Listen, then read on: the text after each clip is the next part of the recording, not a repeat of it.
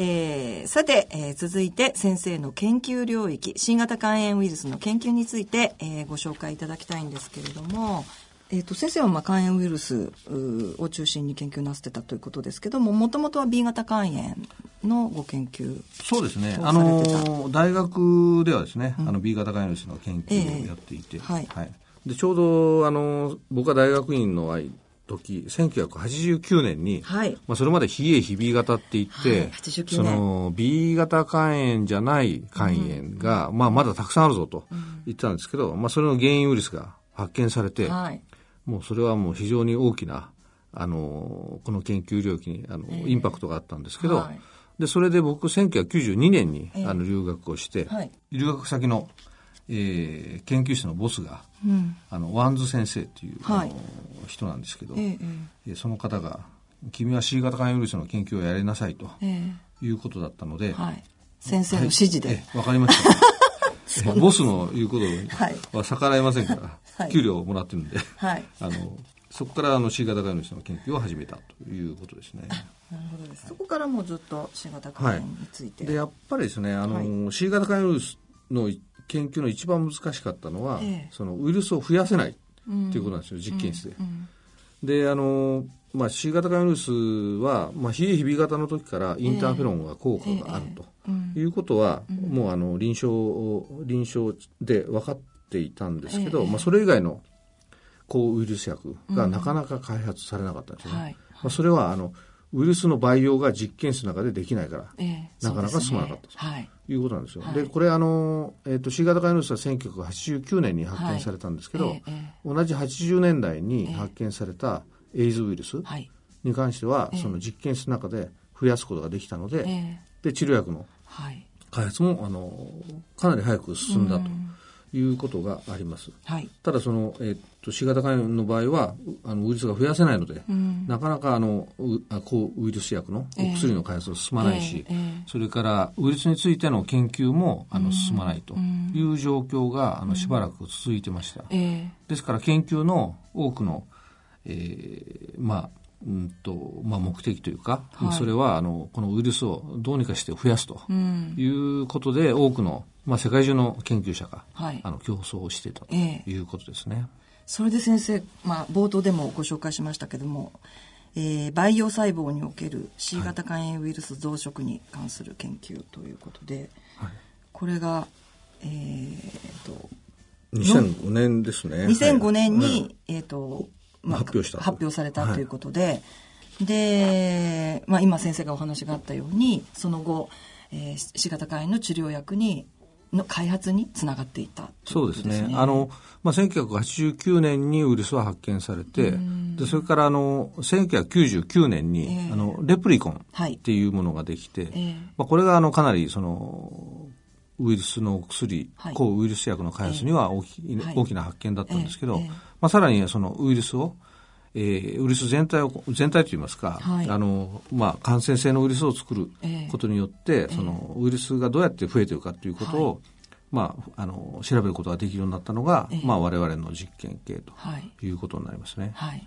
あのだからまあ、研究者の,、あのまあ、醍醐味っていうのは、えー、多分自分たちがやりたいと思ってる目標があって、でそれをあのうまく成し遂げることができて、うん、そのまあ、研究が進むとい。うことなので、はい、まあ、その時は非常に嬉しかったというかいや、これ実はあれなんですよね。その患者なかなか知らなくてですね。まあ今、はい、あの C 型肝炎は、あの、まあ経口薬たくさん出てきてですね、あの、かなりの確率でウイルス排除、皆さん成功してると。で、ねはいはい、いう、この現状がですね、あの、よくまあ、以前、えー、ゲストに来ていただいた、あの、溝上先生がですね、あの、医療講演会を行うたびに患者に対してですね、この、この薬、みんなが飲んでるこのお薬はもともとは感染研の脇田先生のこの研究があったからですですからねって、それをもうちゃんと覚えておくようにっていうことをすごくおっしゃって、それで、え、そうなんだ っていうぐらいの感じだったので、あの、これがなかったら、こんなに、あの、スピードアップできてないんだぞっていうことをね、よくおっしゃって。そうですね。はい、あの、まあ、本当に、あの、うん、僕らが、あの、想像してるよりも、でも、あの、その、お薬の開発も早く進んで、えー、で、まあ、本当はですね、もう少し、あの、薬の開発時間がかかると、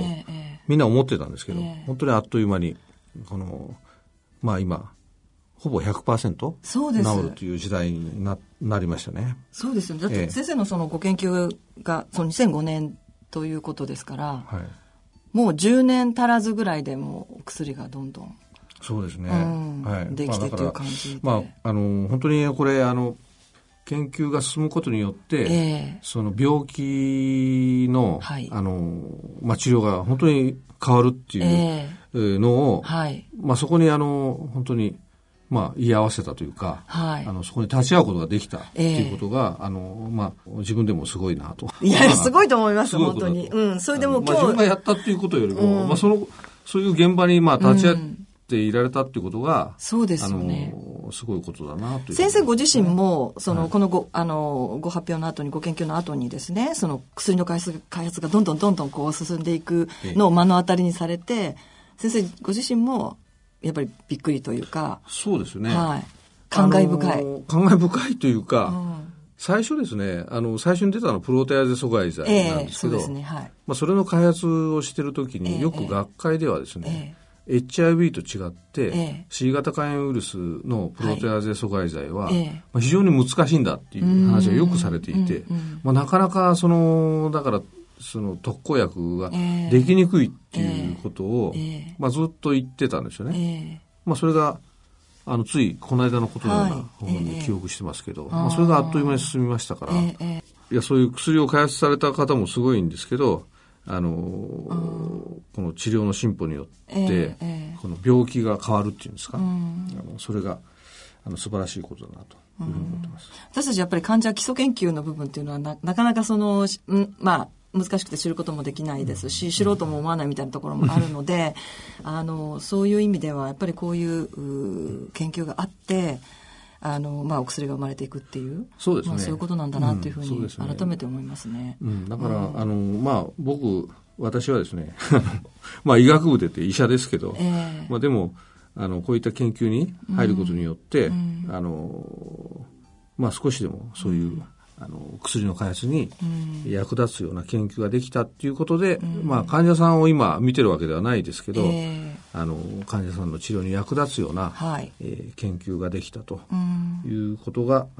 良、うん、かったことだなと思ってます、はい、はい、先生は少しだけ臨床もやってらしたというお話ですけれども、ね。えー、なんかあのその臨床やってらした時期に忘れられない患者とかありますか、うん、その頃ですね、あのー僕らあの大学病院にいて、はいはい、で肝臓病の研究室にいたんですけど、えー、もうあのインターフェロンを週に3回うちに来て、やりましたよ。それで それでまた先生今回も治りませんでしたっていうような患者さんたくさんいらっしゃってですね、えー、あのなかなかえー、っとその頃あの保険適用もなかったですし、うん、あの患者さんにも、うん、あ会社の帰りにあの来てもらって、えー、インターフェロン注射して、えー、であの熱を抑えるために座薬をお渡ししてみたいなことやってて、はい。ね、まあ、それがだから大変な病気なんだなっていうことですよね。はい。まあ、それがやっぱりあのその、まあ、基礎研究でそこをあのなんとかしたいっていう、まあ、そういう気持ちはありましたね。なるほどなるほど。そうですか。それがまあうまくこう開花したというか花開いたということで私たちも本当にいやもう C 型肝炎のお薬に関しては、まあ、研究もそうですけどありがたいなというふうに思ってますけど、ね、まあ、ただあの患者さんが病院に来ていただいて、ええであの治療薬を飲んでいただければ、はい、あの治療はできるんですけど、うんうん、まあ、まだ日本にあのたくさんいるはずのそうなんですよキャリアの方が、はい。えー、まだまだたくさん残ってると、はい、いうことですから、はい、まあ、今やらなきゃいけないのはやはり日本で、はい、その C 型肝炎ウイルスのキャリアの方を、えー、なるべく多くあの、はい、検診でそうです、ね、見つけてそ、ね、そのあの方々を、はい、治療に導くということがまあ大事だろうと。いうこと。そね、まあ、それからもう一つは、はい、やはりあの、ウイルスをなくな、ウイルスが排除されて終わりではないので、その、まあ、長くですね、その C 型肝炎ウイルスにあの痛めつけられた肝臓の後遺症が絶対ありますから、えー、まあ、あの、ウイルスがなくなって終わりではなくてですね、はい、まあ、その後のフォローアップを十分に、あの続けていただくということウイルスがいなくなっても、ね、まあ、通院を、えー、続けてくださいということですよね。はい、まあ、それはあの、はい、多分認証の先生方がこの番組でもよく言われてるんじゃないかなと思いますので、えー、そうですね。ただや、うん、我々ですね、その、その後の肝臓がどうなってるかっていうことも今一生懸命研究をしてるんですよね。そうなんですか。はい。でそうするとですね、はい、やっぱりもう正常ではなく、そのダメージが残ってるということがよくわかりますので、なるほど油断をせずに、はい、あのまあ、フォローアップを続けていただくということが大事ですね。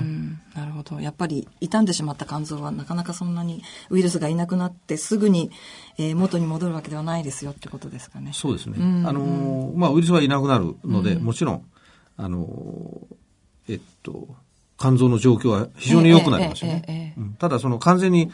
その正常に戻るというには時間がかかるので、うん、えそれあのやはり、えー、ある程度の,、あの期間はきちんと通院をしていただくと。はいえいうことだとちゃんと見ていかなきゃいけないということですね。はい、まあ、発がんのこともありますので、そうですね。はい。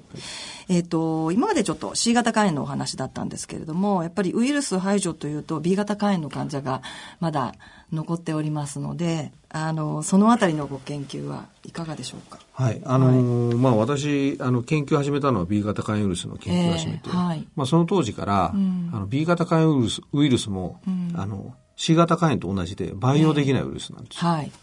で、それがですね、まあ長い間 B 型肝炎も培養できなかったんですけども、えー、えー、まあ徐々に徐々に、え、できるようになってきた、えー、できるように今なってきてるんです。あ、そうなんですね。ただ、あのーその実験で使うには非常に効率が悪かったりとか、えー、まあ、してるんですけど、少しずつあの研究が進んでるんですね。そうなんですね。そうなんです。で、特にあの大きな発見がはい、最近あって、何ですか先生？その B 型肝炎のはい、あのレセプターっていう、はい、あの受容体ですね、はい、そのウイルスが最初に肝臓の細胞に、えー、あのくっついて、はい、で中に入っていくんですけど、そのあの最初のあの出会うレセプターが見つかったんですよ。えーそのあの受容体を使うと、ええ、そのウイルスの培養っていうのがよりあのやりやすくなるということが分かって、まあ、そういった細胞を使って今、はい、あのウイルスがもう感染できる細胞ができましたので、え、まあ、そういった細胞を使ってその、えっと、ウイルス B 型肝炎を抑えるような薬の開発を、うん、あの我々の研究室でもやっているというところですね。大変。ですから、はい、あのまあ、今拡散アナログだけで、えー、ね、ウイルスの複製をあの、はい、抑えると、はい、抑えてコントロールをすると。い。う、えー、あの治療がされてますけど、えー、まあ、これからあの様々な、はい、いろんな種類の,、あの新薬が出てくる、えー、えー、可能性がありますので、まあ、そういったものであの、まあ、我々が目指すのは、えー、あの B 型肝炎ウイルスも C 型肝炎と同じように、そのウイルスを排除して、まあ、根治に持っていくというところを目指した、あの薬の開発というのを、はい。えー、まあ、目指していると、ね、そうですね。これはもう、あの、ぜひ目指していただいてですね、患者が多分うるさくてしょうがないっていう感じなんですけど、あの、やっぱり B 型の方は、あの、なかなかあの、C 型の患者を横目で見て、早く自分たちもっていうふう思いがどうしても強くなっているので、そうですね、あの、まあ、そうですね。一日でも早く。ええ。はい。あの、はい、まあ、B 型肝炎ウイルスはなかなかあの難しい、えー、病気なんですね。えー、あのまあ、溝上先生がこれかなり専門なんですけど、はい、あの人類がこう発生してから、はい、多分もうずっと一緒にいるようなウイルスなので、はい、まあ、それを排除するのはなかなかあの難しいかもしれないと思いますけど、まあ、研究でそのこれからねあの、どんな新薬が出てくるかちょっとわからないんですけど、はい、まあ、新た新しい薬が出てくれば、えー、必ず今よりはあの、えっと、コントロールが、うん、あのできるようになっていくというふうに思いますね。はい、まあ、もう一つあのワクチンあそうですね。の話があってですね、はいねあの B 型肝炎ウイルスワクチンは、えー、あのもう1980年代に、うん、えー、使われるようになって、えー、それがあの一昨年ですかね、はい、日本でもあの定期接種をされるようになって、はい。あの日本で生まれた赤ちゃんには全員が B 型肝炎ウイルスワクチンが接種されると。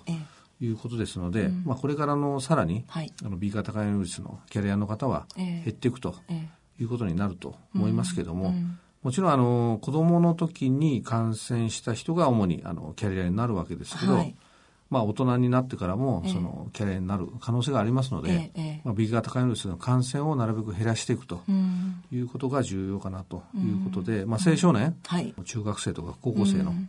えー、方も、あの、まあ、なるべくワクチンを打ってもらって、ね、あの、B 型肝炎ウイルスを減らしていくということが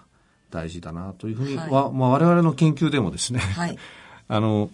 結構大人になってからの B 型肝炎ウイルスのあの感染の機会っていうのはあるんですよね。はい、ですから、まあ、そういったことをあの減らしていくということが、まあ、より大事だろうと思ってます。そうですね。えー、あの、B 型肝炎のワクチンもすべて感染研の方で検査してますので。わかりました。それをぜひ使っていただくというふうに考えています。了解しました。はい。はいえー、最後に番組をお聞きの皆様に向けて、えー、先生からメッセージをお話しいただけますでしょうか。はい。えー、っと、今日は、あの、国立感染症研究所の紹介と、はい、まあ、私の研究の紹介をしましたけども、はい、まあ、特にあの、国立感染症研究所のことをあまりよく、あの、ご存じない方もたくさんいらっしゃると思います。うんはい、で、まあ、一方で、今日あの、お話を聞いていただいて、うん、少しあの、興味を持っていただけた方もいると思います。で、あの、感染研では、えー、市民向けのセミナーとか、うん、あるいは一般公開も行っています。で、えー、っと、5月の26日土曜日には、村山庁舎で市民セミナーを、あの、私がやりますので、はい、ぜひお越しください。先生が。えまた、あの、7月28日の土曜日には村山庁舎の一般公開があります。はいそれから、ちょっと先になりますが、9月29日土曜日には、富山庁舎の方で一般公開がありますので、ご興味がある方は、ぜひ、あの、ホームページをご覧になってお越しください。はい。ぜひ皆さんに行っていただきたいと思いますが、この一般公開っていうのはどんなことをされるんですか？えっとですね、あの通常は実験室の中にこもっている研究者が、はい。はい、あの皆さんの前に出てきてですね、ええ、で感染症に関するさまざ、まな話をえー、お話しすると。教えてくださるんですか？で、それからですね、あのー、まあ、例えば、寄生虫の、はい、標本とかですね、はあ、蚊が媒介する感染症とかありますから、そういった昆虫の模型とかですね、まあ、そういったものをお見せしたり、あるいはあの、ラボのツアーですね、まあ、そういったこともへえ。あ、実験室とか見れるんですか？えー、っと、自由には見ていただけないので、我々がご案内しごあ案内していただいて、そうです、ね、あ、中にじゃあ入れるってことなんですね。はい、それから、あのー、えー、っとですね、わ、えー、っと、小学生、中学生、あるいはまあ高校生に向けて、はい。模擬実験ですね。実験の体験も、はい、あの、やりますので、ぜひ。そうなんですか。はい。はい、えっ、ー、と、ぜひぜひ、ホームページで日程等を確認して、皆さん行ってください。今回の健康医学のコーナーは、国立感染症研究所所長の脇田隆二先生にお話を伺ってまいりました。先生、どうもありがとうございました。ありがとうございました。